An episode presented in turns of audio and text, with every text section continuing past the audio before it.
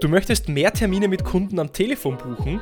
Was musst du deinem Kunden am Telefon sagen, damit er eigentlich keine andere Wahl hat, als Ja zu sagen? Das verrate ich dir in der heutigen Episode.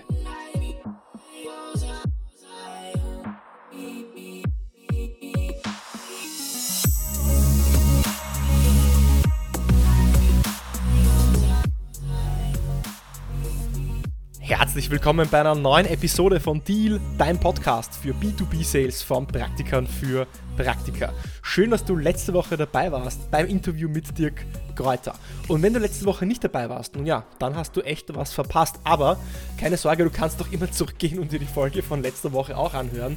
Ich habe auf das Interview mit Dirk Kräuter sehr lange gewartet und auch du hast vielleicht sehr lange auf ein neues Gespräch mit einem spannenden Gast gewartet. Und Dirk Kräuter ist der bekannteste Sales-Trainer in Europa und ich habe mit Dirk in, im Podcast gesprochen über Motivation, über Rhetorik-Hacks, über Fragen für Discovery, wie du qualifizierst, wie du herausfindest, ob dein Kunde schon mit einem anderen Wettbewerber vielleicht schon in Kontakt ist und, und, und. Also ein spannendes Gespräch, das du dir nicht entgehen lassen solltest und natürlich schön, dass du auch diese Woche wieder dabei bist. Und wahrscheinlich bist du ja im Sales jemand, der offen ist, Neues auszuprobieren, oder? Und diese Woche, naja, es war erst äh, Anfang des Jahres, aber trotzdem habe ich schon Cold Calling gemacht. Ich habe also versucht, neue Termine zu bekommen und habe etwas ausprobiert. Und das Ergebnis, hundertprozentige Erfolgsrate. Zugegeben, die Stichprobe ist mit fünf Cold Calls etwas klein gewesen, aber die Erfolgsrate ist vielversprechend. Und wenn du auch lernen möchtest, wie du dieses Jahr noch erfolgreicher bei Cold Calls wirst, wie du noch wahrscheinlicher einen Termin bekommst und wie du ein weiteres Best Practice in dein Repertoire der Kaltakquise Telefonskills ähm, erweitern möchtest, dann ist diese Episode für dich. Denn dieses Jahr wird vielleicht noch ein bisschen herausfordernder als das letzte Jahr. Und laut einer Studie von HubSpot wissen wir, dass es äh, Verkäufern im letzten Jahr am schwierigsten gefallen ist, von allen Aufgaben im Sales neue Termine für neue Opportunities mit neuen Kunden zu buchen. Und wenn du auch mehr Termine buchen möchtest, dann bleib definitiv dran.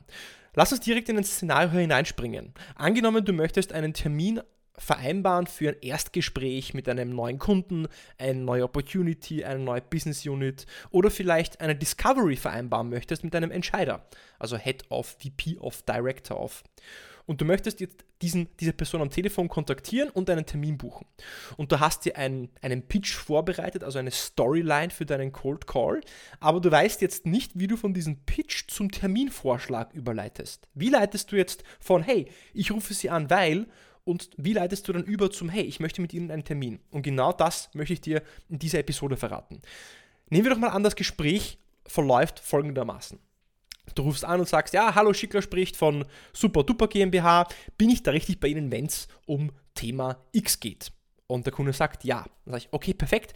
Bevor ich jetzt zu viel erzähle, Super Duper GmbH, äh, lieber Entscheider, sagt Ihnen wahrscheinlich schon etwas, oder? Ja, ja, das habe ich schon öfters gehört. Um, um was geht's denn? Ähm, naja, ist es in Ordnung, lieber Kunde, äh, für Sie, wenn ich jetzt direkt zum Punkt kommen würde? Also, ja, ja, na klar, also, ähm, ähm, worum geht's denn?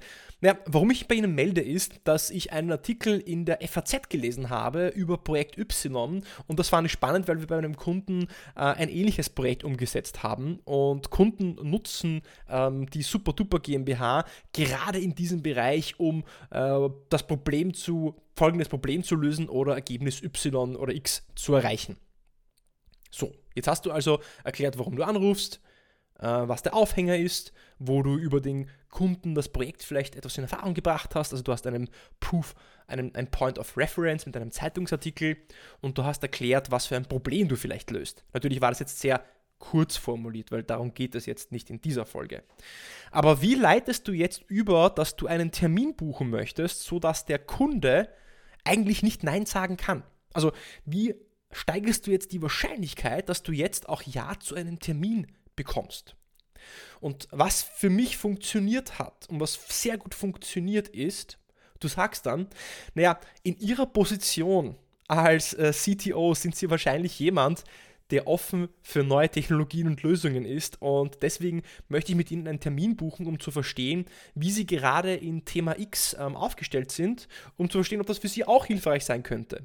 Ähm, wären Sie dafür offen und wenn ja, würde es Ihnen zum Beispiel am Mittwoch um 10 Uhr passen? Also der springende Satz ist hier, in Ihrer Position als CTO, CMO, Head of sind Sie wahrscheinlich jemand, der offen für neue Technologien und Lösungen ist. Und deswegen möchte ich mit Ihnen einen Termin buchen. Das war's, mehr ist es nicht. Also, du steigst in das Gespräch ein, erklärst, warum du anrufst, sagst, dass du direkt zum Punkt kommen möchtest, holst dir diese Ja's entlang dieses, äh, dieses Gesprächs auch ab und äh, nach, dem, nach, dein, nach deinem Pitch leitest du dann über und sagst, in ihrer Position als X sind sie wahrscheinlich jemand, der offen für neue Technologien und Lösungen ist und deswegen möchte ich mit ihnen einen Termin buchen. Hat bei mir von drei erreichten Entscheidern, unter Anführungszeichen, dreimal funktioniert und ich habe letzte Woche drei Termine gebucht. Warum funktioniert das so gut? Nun ja, ein sehr starker Treiber von unserem menschlichen Handeln ist die Art, wie wir uns als Menschen sehen. Also unsere Identität. Also wenn du dich zum Beispiel als Sportler siehst, dann wirst du alles dafür tun, um auch Sport zu machen. Dann wirst du ja ähm, die Zeit dafür nehmen. Denn tief in uns glauben wir ja auch an dieses ideale Bild von uns selbst und wollen das nach außen hin verkörpern. Und wenn du jemanden fragst, ob er motiviert ist oder freundlich ist oder ob er offen für Neues ist, dann wirst du selten ein Nein hören. Weil wer wird schon sagen, nein, ich bin nicht offen für Neues? Wenn du jemanden fragst, sind sie offen für Neues, dann wird die Person nicht sagen, nein, ich bin nicht offen für Neues und möchte immer nur das Alte bewerte und möchte mich nie verändern. Das werden wahrscheinlich die wenigsten sagen.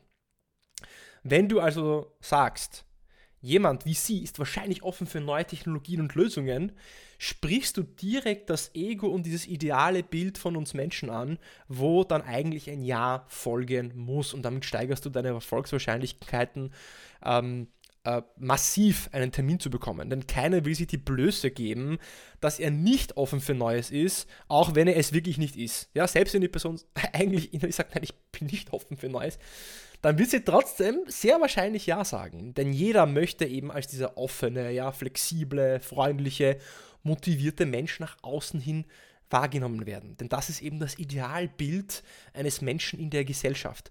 Und evolutionsbiologisch ist es so, dass Menschen, welche anders waren als andere, auf der Strecke geblieben sind. Wenn du früher in der Steinzeit anders warst als andere, dann hat dich die Gruppe ausgestoßen. Deswegen wollen wir ähm, gleich sein und ähm, wollen dieses Idealbild nach außen hin auch verkörpern. Weil früher war ja das Überleben abhängig davon, ob du in eine Gruppe reingepasst hast oder nicht. Und ob du akzeptiert worden bist. Englisch würde man auch dazu sagen Conformity. Ja? Und es ist eben diese Conformity, dieses ideale Bild nach außen, ähm, welches wir auch verkörpern wollen und auch, ähm, wenn wir uns innerlich so danach gar nicht fühlen, trotzdem dann Ja sagen, wenn du fragst, hey, in ihrer Position als XY sind sie, sich, sind sie wahrscheinlich jemand, der offen für neue Technologien und Lösungen ist.